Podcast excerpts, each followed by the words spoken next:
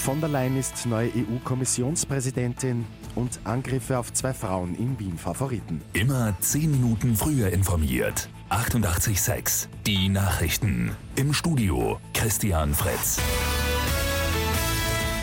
Erstmals gibt es eine Frau an der Spitze der EU-Kommission. Ursula von der Leyen hat bei der Abstimmung knapp aber doch eine Mehrheit erreicht. Sie hat nur neun Stimmen mehr bekommen, als notwendig gewesen sind. Als Ziel hat von der Leyen ein geeintes, starkes Europa ausgegeben. Ihr Amtsantritt ist am 1. November, dann übernimmt sie den Posten von Jean-Claude Juncker. In Deutschland folgt Annegret Kramp-Karrenbauer von der Leyen als Verteidigungsministerin nach. In Wien Favoriten sind am Abend zwei Frauen angegriffen worden, darunter auch eine Schwangere.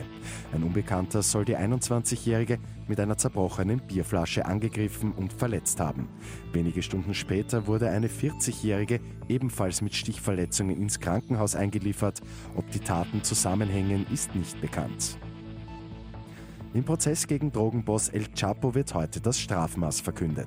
Das Gericht in New York hat den 62-jährigen Mexikaner im Februar in allen Anklagepunkten schuldig gesprochen.